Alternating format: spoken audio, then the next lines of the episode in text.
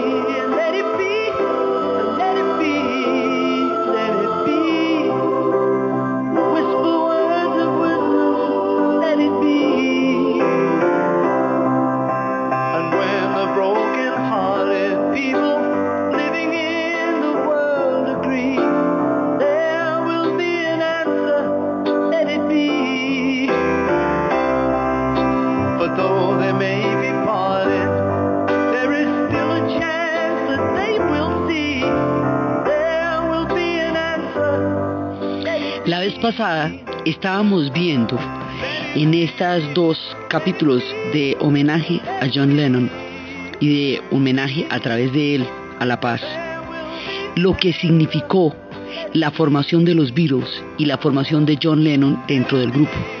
Y estábamos viendo cómo los Beatles van a ser los voceros la banda sonora, el soundtrack de un movimiento de protesta generalizado que ocurrió en los Estados Unidos y en Europa durante la década de los 60 que se conoció con el nombre de contracultura, que cuestionó las estructuras del poder, que cuestionó la democracia no solo como algo nominal, sino como algo que se puede practicar en la vida cotidiana, en la libertad de los seres humanos, que creó un mundo para la juventud que cuestionó la medicina como una máquina que se trataba solamente a través de aparatos, que cuestionó las verdades como la ciencia occidental como una única verdad y descubrió que existían muchas otras verdades, muchos otros universos y muchos mundos.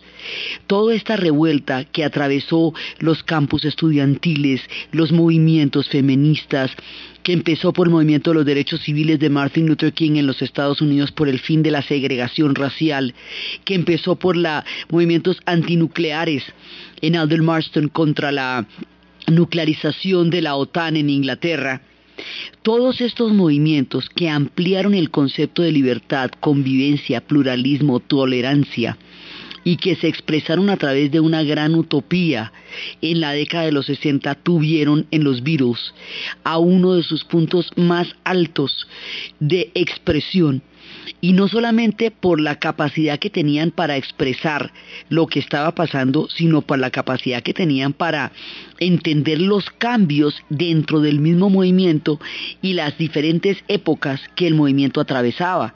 Desde el momento del rock and roll, lo habíamos visto, hasta el momento de la psicodelia, pasando por, el mundo existencial de la soledad urbana de Eleanor Rigby, hemos visto cómo los virus a través del continuo cambio de la permanente mutación van a entender cómo es que la contracultura avanza, se profundiza y entra en temas cada vez más esenciales de la cultura de Occidente. Y vimos cómo John Lennon fue siempre una piedra angular desde el punto de vista político del enfoque de los virus. Pues cada uno de ellos tenía, digamos, una mirada del mundo. Habíamos visto cómo la de George Harrison era mística y cómo a través de la India encontrará la vocación para el resto de su vida. La de, la de Paul McCartney va a ser melódica y cómo a través de su participación y de su genio musical va a crear ese sonido único que los Beatles van a traer y John Lennon va a tener la parte conceptual, la parte política y la parte más crítica. Y bueno, Ringo Starr puso su queridura y su chéveridad para bien de todos. Él no era un genio, pero era un chévere. Entonces resulta que la alquimia de estos cuatro, en el momento en que se encontraron en la vida, va a ser capaz de expresar en un punto fundamental de la formación de la música rock, cuando gran cantidad de bandas, cuando uno de los puntos más importantes, más florecientes y más prolíficos en la creatividad del rock como ritmo musical, porque es en el momento en que está pasando todo, está pasando Jethro Tull, está pasando Zeppelin, está pasando todas las cosas más maravillosas están pasando, están pasando The Doors, está pasando todos los grandes movimientos de Who, los Rolling Stones como los sus majestades satánicas, el rock se está formando como un gran movimiento y los Beatles están abriendo la gran página del rock en la historia. Entonces habíamos visto cómo ellos son perfectamente conscientes del papel musical e histórico que van a cumplir y van cambiando con las épocas. Hay un momento en que se va a dar un proceso de politización y de radicalización de la contracultura, donde empiezan a llegar influencias ideológicas, la gente se empieza a alinear en grupos políticos y empieza a creer que hay verdades que deben sobreponerse por encima de las demás, que hay tendencias que son más ciertas que las otras. Es el momento de la gran influencia de la revolución cultural china, que para algunos se vuelven verdades absolutas es el momento en que hay gente que empieza a tomar la idea de movimientos violentos, cosa que es completamente contraria al pacifismo que ha caracterizado todas las movilizaciones de la década es un momento crítico porque cada uno va a alinearse y a buscar una verdad, un gurú, un líder a partir del cual afiliarse y al cual delegarle su conciencia personal de la búsqueda de un cambio de la sociedad. En ese momento, cuando el sectarismo y el dogmatismo empiezan a apoderarse de la contracultura, los Beatles salen con un manifiesto absolutamente brillante que se llama Revolution, revolución.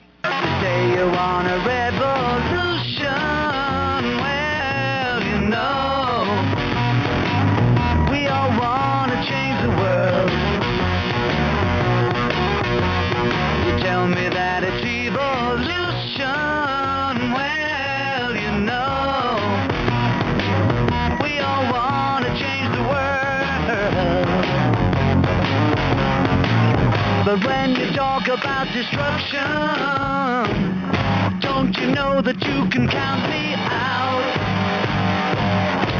Don't you know it's gonna be alright? Alright. Alright.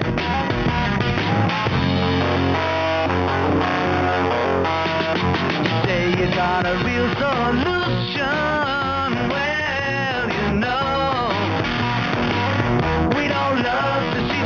again.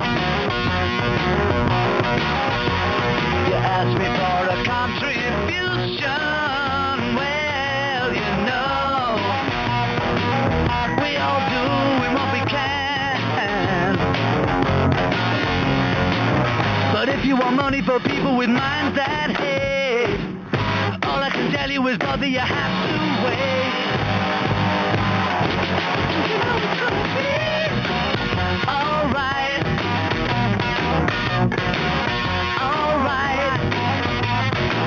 Este es el manifiesto de los virus contra el dogmatismo. Usted dice que usted quiere una revolución.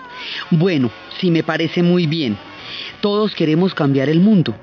Usted me dice que eso es evolución. Y yo le digo que bueno, que eso está bien, que todos queremos cambiar el mundo. Pero cuando usted me habla de destrucción, yo le digo que ahí sí tiene que contarme afuera, o sea, ahí me descuenta usted a mí.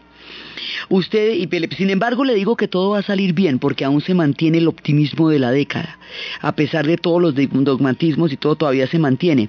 Entonces dice, usted dice que esa es una verdadera solución. Y yo le digo, bueno, que usted tiene la solución verdadera. Entonces yo le digo que bueno, que nos encantaría conocer el plan. Usted me pide una contribución. Y yo le digo que todos hacemos lo que podemos desde donde estamos. Pero si usted quiere billete para la gente que tiene mentes con odio, ahí sí le digo, hermanito, que le toca esperar. Porque a eso yo no le voy a jalar. Y sin embargo creo que todo va a salir bien. Usted dice que hay que cambiar la constitución. Yo le digo que también hay que cambiar la mente. Y esto es muy importante porque una de las cosas que plantea la contracultura es que si se cambian las instituciones, y se cambia la, la, sociedad, pero la mentalidad de la gente sigue siendo la misma y las personas siguen aferradas a los viejos esquemas, solo se cambia un poder por otro. Las transformaciones se producen con, cuando cambian las condiciones externas, sí, pero también cuando cambian las condiciones mentales y la forma de pensar. A eso se le llaman microrevoluciones, la revolución en la vida cotidiana y en la vida interior. Entonces dice, sí, claro, me parece muy bien si usted quiere cambiar la constitución, pero yo lo que le digo es que si usted no cambia de mentalidad, si usted no libera su mente, usted va a seguir reproduciendo los mismos esquemas de poder que está criticando. Entonces, por eso le digo, usted tiene que liberar su mente también. Entonces, sin embargo, le dice, le digo que todo va a salir bien. Entonces, dice, libere su mente y, y, también le dice, bueno, usted que todos queremos una revolución, me parece muy bien. Pero si usted piensa que la revolución se hace cargando carteles con la foto del camarada Mao, yo le digo que por ahí yo tampoco creo que se va a poder hacer. Porque en ese momento la fiebre de la revolución cultural china va a ser tan supremamente contagiosa que muchos van a creer que esa es una única verdad. No es que John Lennon y no es que los Beatles estén particularmente en contra de Mao, lo que están es en contra de cualquier dogmatismo de cualquier liderazgo que se considere que sea más verdadero que los demás y que por lo tanto crea que tiene el derecho a imponerse sobre los otros puntos de vista. La característica de la contracultura fue el pluralismo, la coexistencia simultáneamente de muchos puntos de vista que puedan ser válidos a la vez. Ese espíritu que la contracultura luchó por, por llevar a cabo es lo que los Beatles reivindican en Revolution. O sea, no nos pongamos dogmáticos ni sectarios. Cada cual puede pensar como quiera que los cambios deban hacerse. Lo que no tienes derecho a invalidar los puntos de vista de los demás por creer que solamente el suyo es el que se debe imponer. Y sin embargo creo que todo va a salir bien.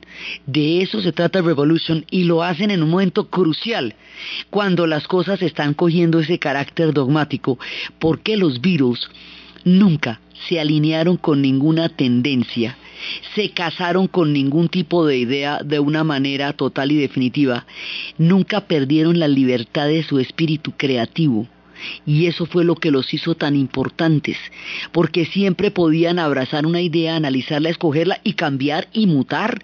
Y se fueron para la India y se volvieron psicodélicos, pero cuando la cosa se va politizando, pues se va politizando también, pero sin perder la independencia del espíritu. Hablábamos durante la época de la reconstrucción de Francia cómo la figura de Jean-Paul Sartre va a ser eternamente fiel a su propia conciencia siempre va a estar siendo lo que él cree que debe ser en, cada momento de su vida. Algo análogo podemos decir de los Beatles y particularmente de John Lennon, que no va a ser por lo tanto útil ni manipulable a ideas distintas a las emanadas de su propio sentido de la conciencia y de su propio compromiso con la historia. Cuando está pasando esto, irrumpe una figura que es muy polémica, que es la figura de Yoko Ono entonces, para algunos fanáticos de los Beatles, ella fue la que rompió el grupo y por lo tanto le echan la culpa del rompimiento de, uno de los grupos más importantes de toda la historia.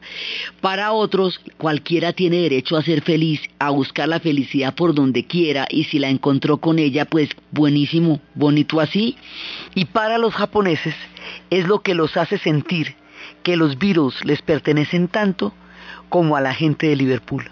Entonces, lo que pasa es que también los, los Beatles se van a volver individuos. Ellos se conocieron muy chiquitos y pasaron mucho tiempo juntos durante toda la adolescencia. Cuando cada uno desarrolla el individuo, el talento, el genio y se consolida como persona, ya no pueden estar juntos. Cuando ya la vocación de George Harrison por el misticismo y la búsqueda espiritual es una definición de vida. Cuando Paul McCartney incursiona mucho más en toda la experimentación del pop y de la música mucho más romántica. Y cuando John Lennon se encamina hacia el compromiso político y hacia, hacia lo biográfico, ya no pueden estar juntos. Los Rolling Stones podrían, y lo están, y aún con el tiempo se mantienen, los Beatles no. Los individuos que cada uno de ellos llegaron a ser ya no pudieron mantener la alquimia que ellos tenían como grupo Una de las cosas que pasó es el encuentro con Yoko Ono, pero es una de las muchas causas de unos individuos que querían empezar a enfrentar la vida como eh, de manera personal y sin pertenecer a un grupo que durante tanto tiempo les había dado la inmortalidad. En ese momento, cuando aparece Yoko Ono, hay una nueva mirada de John Lennon sobre el mundo que lo va a conducir hacia el activismo político de una manera mucho más frontal. Y esta mirada empieza con la narración de cómo se conocen y se casan con ella, la balada de Johnny Yoko.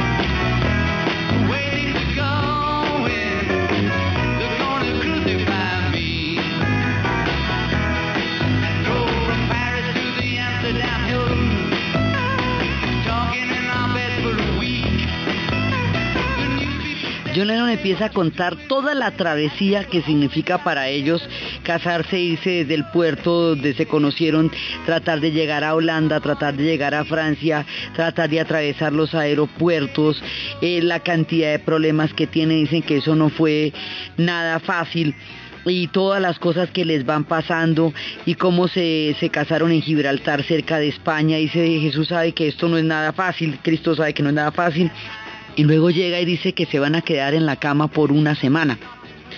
Y ahí en este punto hay una cosa muy importante. Con la popularidad que él y Yoko van a tener, y con el mundo publicitario, los medios, los, los paparazzis, digamos, que los perseguían a toda hora, entonces dijeron, mire, aquí vamos a hacer una cosa, como somos famosos igual, como somos populares igual, vamos a utilizar esa popularidad, vamos a aprovecharla en favor de la causa de la paz. O sea, ya que esto de todas maneras es una boleta y todo el mundo nos va a estar mirando y todo el mundo está encima de nosotros, pues démosle a la paz una oportunidad y demos que la gente pueda ver que existe una causa por la cual estamos peleando y empiezan a llevar un activismo simbólico. Y el activismo de ellos va a ser a través de los happenings, que era, happenings eran eh, especies de mm, actos desconcertantes que rompían la vida cotidiana y que llamaban hacia la atención de una nueva mirada sobre el mundo. Cuando ellos se quedan en la cama durante una semana, llenos de letreros y de símbolos de la paz, están atrayendo sobre el mundo la mirada al conflicto frente al cual se va a comprometer John Lennon de una manera total y definitiva, la guerra del Vietnam. Entonces ahí ellos se convierten en parte del activismo desde donde ellos pueden, que es desde la popularidad y desde el fenómeno de las masas. Dice, ah, nosotros somos objeto de la masa, fenómenos del consumo popular. Pues en lugar de ser fenómenos del consumo popular, simplemente por el ego, que eso no, no le ayuda a nadie, convirtamos este consumo popular en una idea que se le meta a la gente en la cabeza. Y la idea que se le mete a la gente en la cabeza es que hay que hacer la paz. Esto era hacer el amor y no la guerra, literalmente hablando. Entonces era hacer la paz y recibir a la gente desde la cama y dar las entrevistas desde la cama y aparecer desnudos como una forma de decir que ellos no están en la onda del belicismo, sino que están en la onda del amor. Era la época de las flores en el pelo que significaban los hijos de las flores. Son los pacifistas, porque las flores en el pelo significaba todo lo contrario a los fusiles, por eso era que también en mayo, en el mayo francés en el 68, le ponían claveles a la boca de los fusiles cuando estaban enfrente de las manifestaciones, porque el pacifismo se convierte en una alternativa histórica porque están peleando contra la guerra del Vietnam. Entonces usted no puede hacer una guerra para acabar con una guerra porque está utilizando los mismos métodos que está criticando. Gandhi decía que los fines y los medios no son separables, que uno no puede tener grandes ideales y ruines métodos. Entonces, si usted quiere que se acabe la guerra, tiene que hacerlo de una manera en que usted realmente esté demostrando que sus métodos son pacíficos, no sectarios, no dogmáticos y que no llevan aquello que lleva a las guerras, que son creer que hay ideas que se tienen que imponer por la fuerza sobre otras. La guerra del Vietnam en ese momento está llegando a un nivel muy grave, porque ya se ha generado al interior de los Estados Unidos un movimiento de división tan profunda que están encontrado, la nación está completamente dividida. Cada vez se encuentra menos justificación para estar en Vietnam. Esto empezó por los debates universitarios de los estudiantes que empezaron a preguntarse qué era lo que estaban haciendo los Estados Unidos en Vietnam. Esos debates se llamaban teaching y empezaron en el 64 en las universidades. Hubo algunas manifestaciones que en ese momento eran de 25 mil personas, no tenían una gran acogida a medida que fue pasando la década, a medida que el periodismo independiente trajo las imágenes de la matanza de población civil, de la matanza de Mayalay, donde fueron eh, asesinados ancianos de una cadena de un pueblo que cree en el confucianismo y en que los ancianos son los seres del crepúsculo, que son los guardianes de la vida y de la muerte y los que unen a las generaciones con su pasado. Una matanza de ancianos es romper el vínculo más profundo de la sociedad vietnamita con el cosmos. Cuando llegan esas noticias, cuando llegan las imágenes de los niños quemados con las bombas de napalm, se va radicalizando la protesta y los estudiantes empiezan a pararse frente a la Casa Blanca todos los días a las 7 de la noche a decirle a Johnson, hey, hey, hey, Lyndon B. Johnson, ¿cuántos niños mataste hoy? Hey, hey, hey, LBJ, how many kids did you kill today? Y le cantan, ho, ho, Ho Chi el, F de, el Frente de Liberación Nacional ganará. Y de esa manera, Johnson va a sentir que él no va a poder dominar ese conflicto y no se va a presentar en una segunda ronda. Nixon sí se va a presentar, Nixon va a ganar las elecciones y cuando las gane va a incrementar la guerra, habiendo prometido que llegaría al poder para parar la guerra del Vietnam, pero lo que va a hacer es extenderla. Entonces, al ver que la guerra lo que se está es profundizando y que la cosa cada vez está más terrible y que los Estados Unidos están metidos en un pantanal del cual no pueden salir, la sociedad norteamericana se va a pronunciar masivamente contra la guerra del Vietnam hasta llegar en 1969 a hacer manifestaciones de un millón de personas en Washington pidiendo la paz.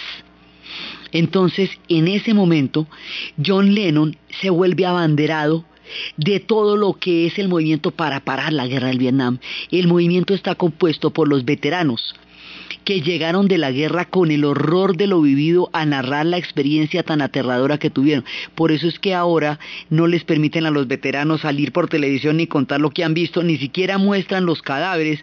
el movimiento antiguerra también se hizo profundamente eh, grande cuando empezaron a llegar los ataúdes blancos con los muchachos que habían muerto en Vietnam. Por eso ahora no muestran los cadáveres, ni quiénes llegan, ni cuántos han muerto. El movimiento antiguerra empieza con todas las evidencias, con la prensa libre que tomó las imágenes de lo que pasaba en Vietnam, una prensa que en ese momento estaba desarrollando el periodismo investigativo y el, periodismo de, el periodismo de crítica. En ese porque además Vietnam no fue una guerra declarada, fue una guerra, fue un conflicto, fue una decisión de pasar de ser asesores de lo que va a ser eh, la intervención, la guerra que se está dando entre Vietnam del Norte y Vietnam del Sur. Los norteamericanos que entraron allá para sacar a los franceses entran como asesores indirectamente, pero a partir del 65, después del incidente del Golfo de Tonkin, van a entrar como tropas. Entonces, del 65 en adelante se vuelve cada vez más un enfrentamiento entre los norteamericanos y los vietnamitas en ese momento es cuando se empieza a dar, el pueblo norteamericano empieza a sentir que fue arrastrado a un conflicto que no entiende, con mentiras y que de todas maneras no sabe por qué está metido ahí. Cuando el pueblo norteamericano empieza a preguntarse eso, la idea del gobierno de Nixon es vender la idea de la guerra como a como de lugar y perseguir a los disidentes y perseguir a todos aquellos que de una u otra manera se manifiesten en contra de la guerra de Vietnam. En ese momento, John Lennon está viviendo en los Estados Unidos y está participando activamente junto con muchos otros músicos en el movimiento antiguerra Y por eso es que el festival más grande que se va a hacer, ahí no estuvo John Lennon, pero el festival más grande que se va a hacer por la paz, como un manifiesto generacional, va a ser el festival de Woodstock. Y la mayoría de las canciones que se hicieron, que se cantaron en Woodstock, eran himnos contra la guerra del Vietnam. En ese momento, cuando todo está exacerbado, John Lennon le pide al mundo que le dé a la paz una oportunidad. Es darle a la paz una oportunidad. Give peace a chance. Es todo lo que él dice. Todo lo que yo estoy diciendo es que le den a la paz una oportunidad. All we are saying is give peace a chance.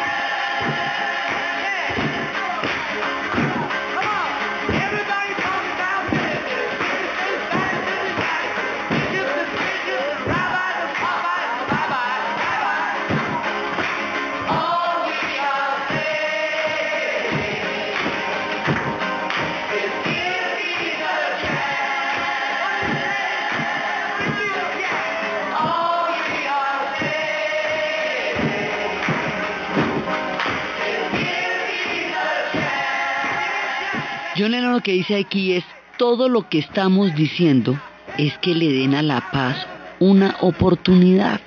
Todo lo que le pido es darle a la paz un chance. ¿Esto qué quiere decir? Esto quiere decir que geopolíticamente hablando, que a nivel de proyectos macro, que en la organización del mundo, que en aquellos que toman las decisiones acerca de la vida de millones de personas, se les ocurra que la paz merece una oportunidad, meterles en la cabeza que sería bueno pensar en la paz. Y eso lo dice desde la música. Su militancia, su activismo, se va a dar a través de la música, a través de los cantos, a través de los happenings, a través de la, de la manera como fue consciente de cómo los medios de comunicación de masas tienen una resonancia que hace que así como las personas puedan ser fácilmente engañadas y, y, meterles en la cabeza un montón de ideas para que apoyen en un momento dado una participación en un conflicto, también se puede hacer lo contrario a través de los medios de comunicación de masas también se puede contrainformar, que llamaba Abby Hoffman. Esta es la época en que se hacen los grandes análisis de la media, es la época de McLuhan, y es la época en que se empieza a analizar la importancia que tienen los medios de comunicación de masas en la formación de la opinión pública y en la formación de la idea del mundo que las personas tienen. En ese momento y en esas circunstancias, John Lennon pone toda su popularidad, toda la inmortalidad conseguida a lo largo de su trayectoria como músico al servicio de la causa de la paz. Por eso es que nosotros al rendir un homenaje a John Lennon, le estamos rendiendo a través de él un homenaje al pacifismo como idea y a la paz como proyecto, porque ese fue el proyecto de su vida y este hombre va a llegar a ser uno de los representantes más importantes, populares, conocidos y claros acerca de la idea de la paz en el momento en que la guerra de Vietnam estaba volviéndose un conflicto cada vez más aterrador, cada vez más sin salida, que desgarraba a la sociedad norteamericana por dentro y destruía física, emocional y mentalmente a los vietnamitas, que murieron tres millones de vietnamitas en la guerra tratando de independizar su país y que en ese momento estaban en una, en una situación histórica de y de sin salida. Y ahí, cuando las cosas están de ese tamaño, la frase es simple, vea, todo lo que le estoy diciendo es que le dé a la paz una oportunidad, no más, dele a la paz una oportunidad. Desde ese punto de vista, el espíritu crítico de John Lennon se va reflejado a través de su, de su carrera musical. Va a haber una, un disco que se, con un grupo que él tenía con Yoko Ono que se llama The Plastic Ono Band. Ahí hay una canción que es una crítica a cómo la sociedad va minando a los individuos desde que nacen y cómo al hacer eso les quita la posibilidad de que sean independientes, autónomos, fieles a su propia conciencia y críticos con respecto al, lugar donde viven. Un héroe de la clase obrera, working class hero. Soon as you're born, they make you feel small. By giving you no time instead of it all. Till the pain is so big you feel nothing at all. A working class hero is something to be. A working class hero is something to be. They hurt you at home and they hit you at school. They hate you if you're clever, and they despise a fool. Till you're so fucking crazy you can't follow their rules. A working class hero is something to be. A working class hero is something to be. When they've tortured and scared you for 20 odd years. Then they expect you to pick a career. When you can't really function, you're so full of fear. A working class hero is something to be.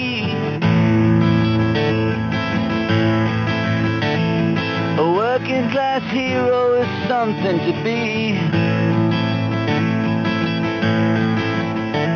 Keep you doped with religion, and sex and TV. And you think you're so clever and classless and free. But you're still fucking peasants as far as I can see. Working class hero is something to be. A working class hero is something to be. There's room at the top, they are telling you still. But first you must learn how to smile as you kill.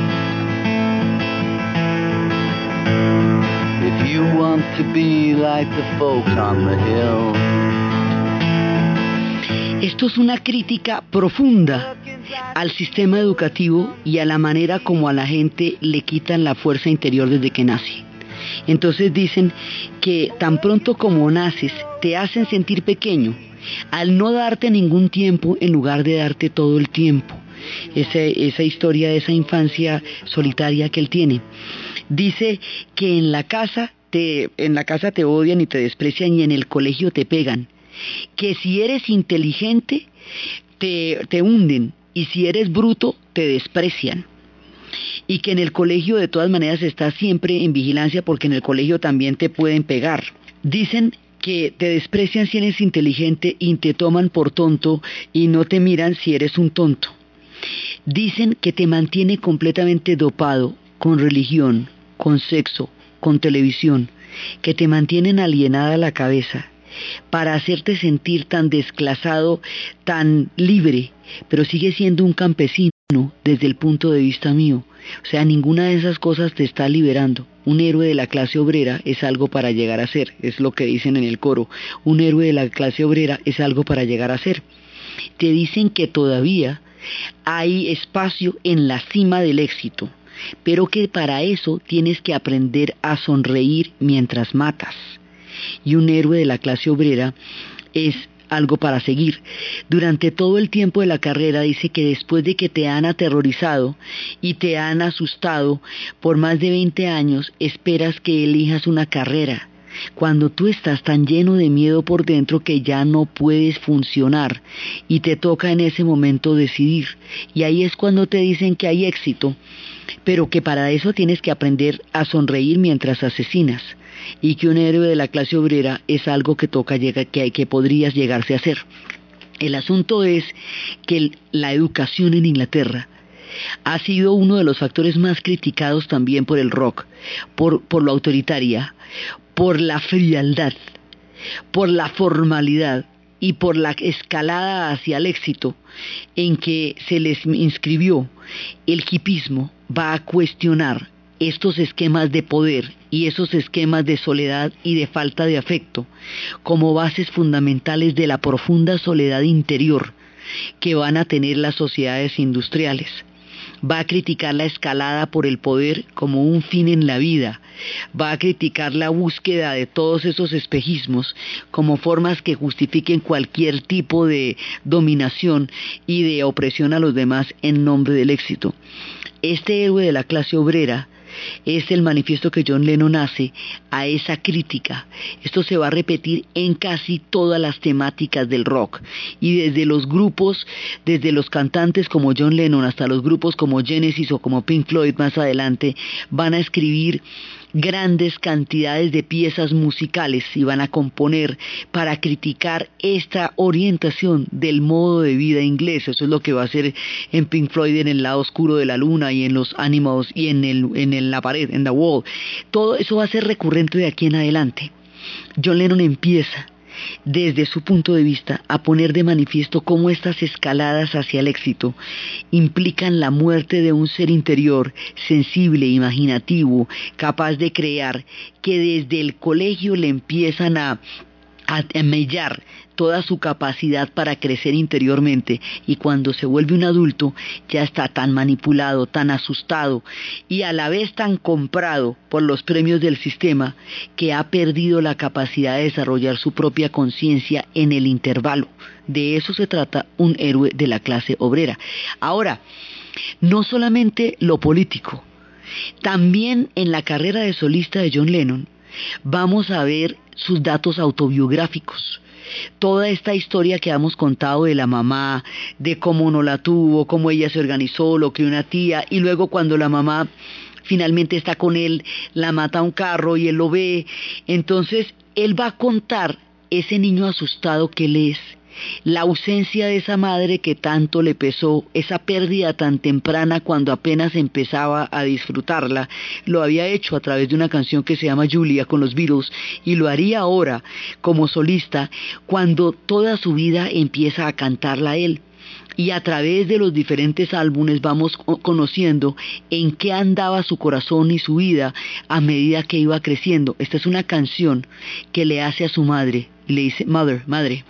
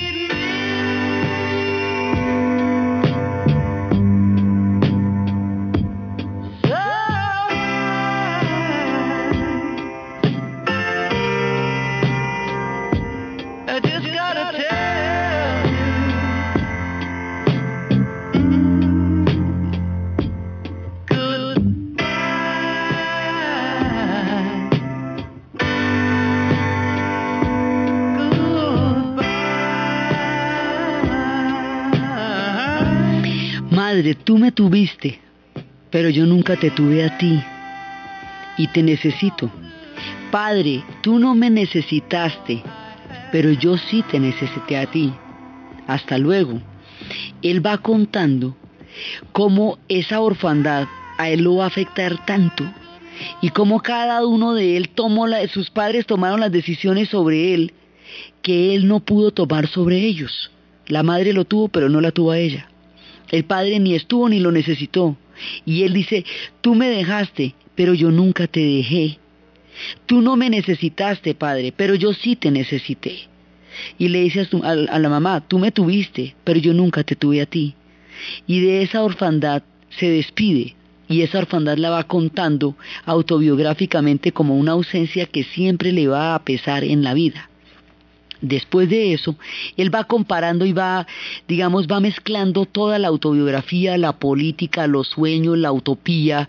También cuando decía que Dios es un concepto que los hombres eh, arman para creer, para relacionarse con el mundo, y entonces hacía todo un manifiesto de desengaño que no creía ni en Buda, ni en Alá, ni en los virus, ni nada, así que solamente creía en Yoko Ono. Y Yoko Ono va a ser todo su universo. Después hubo un tiempo en que se van a separar y él va a estar tan supremamente afectado por la separación que Elton John va a organizar un concierto para invitarlos a los dos y que se vuelvan a juntar. Porque de ahí en adelante siente que él no podía ser feliz sin ella. Ellos dos van a constituir un universo, una mirada frente al mundo, una unidad. De ahí en adelante. Entonces va a haber un tiempo en que él se, se, vuelve a enamorar, digamos, se vuelve a encontrar con ella, empieza a cantar para ella y con ella hace el proyecto de su vida privada, digamos, su vida de adulto, su vida personal, su vida privada la va a hacer con ella. Y el homenaje que le rinde dentro de esa etapa que él quiere vivir y a la que tiene derecho como todos los seres humanos es una canción que se llama Mujer, Woman.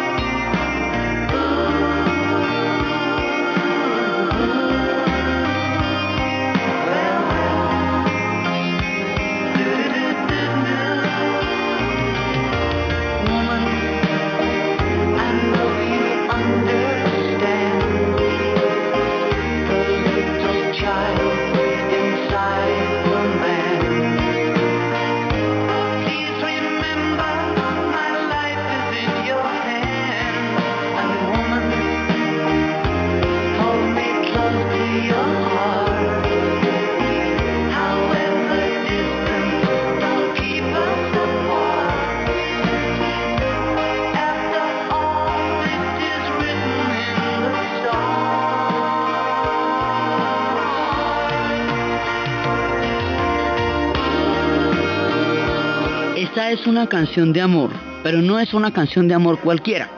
Es una canción en la cual él le quiere explicar a ella lo que para él como ser humano significa haberla conocido. Es una canción a Yoko Ono y le dice, mujer, yo quiero que tú entiendas al pequeño niño que hay dentro de mí, yo quiero expresarte el ser humano que está dentro de mí, la soledad que está dentro de mí. Yo quiero expresar lo que tú has significado para mí, que me has enseñado el valor del éxito, que me has enseñado el sentido de la vida.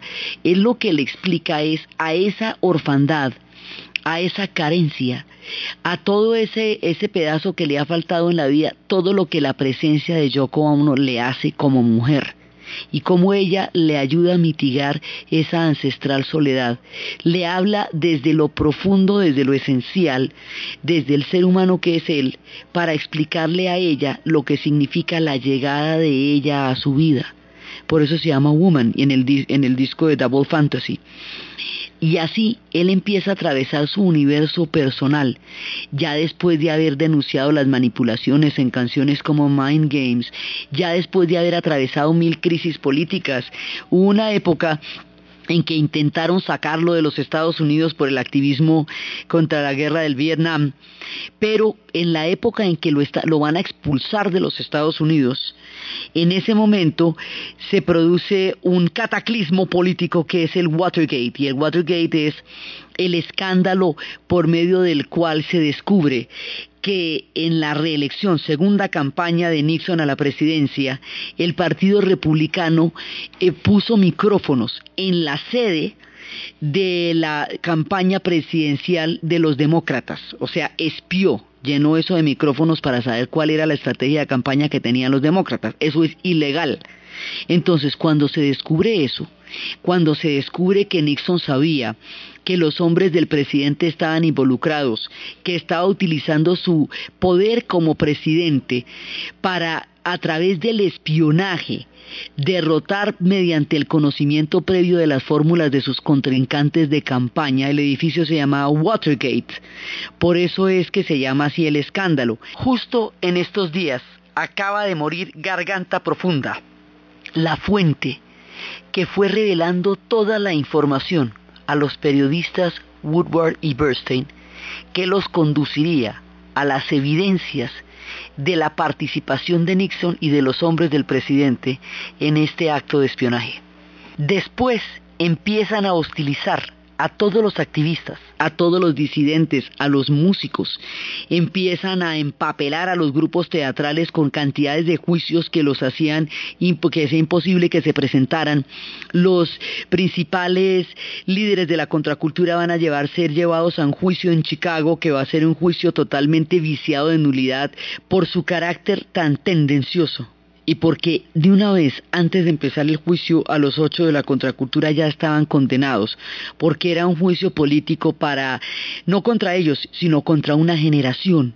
Estaban enjuiciando el movimiento antiguerra, la generación que se opuso al sistema, el pensamiento crítico, el pensamiento independiente, todos aquellos que no comulgaran con una idea que trataba de venderse contra viento y marea en un momento en que la conciencia crítica de una generación no estaba para ser fácilmente manipulada y se oponía de frente a la manera como el sistema quería que la gente pensara lo que al sistema le convenía que la gente pensara. En ese momento lo van a sacar de los Estados Unidos, pero resulta que el escándalo y la manera como persiguieron a los disidentes hace que se desprestigie la campaña contra John Lennon y se pueda quedar en los Estados Unidos. Eso le permite terminar los años de su vida con Yoko Ono y eso le permite tener un bebé, Sean.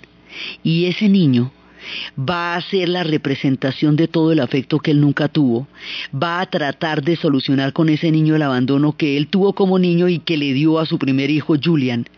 Y ahí va a haber una canción que se llama Boy, que es todo el canto de amor a ese niño y cuando va a tener todo su proyecto, su vida interior, su paz, su desarrollo consigo mismo, cuando conoce a Yoko Ono y permite eh, tener la vida que quería con ella y cuando tiene el hijo que siempre quiso tener y se dedica a cuidarlo y la vida le sonríe, lo matan.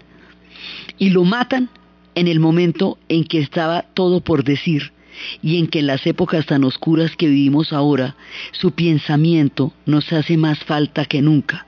Por eso, a medida que pasan los tiempos del crimen, nos hace más falta John Lennon que cuando lo mataron y cuando el mundo vivió ese duelo, porque su conciencia crítica hubiera sido una luz importantísima en los tiempos tan oscuros en que estamos viviendo.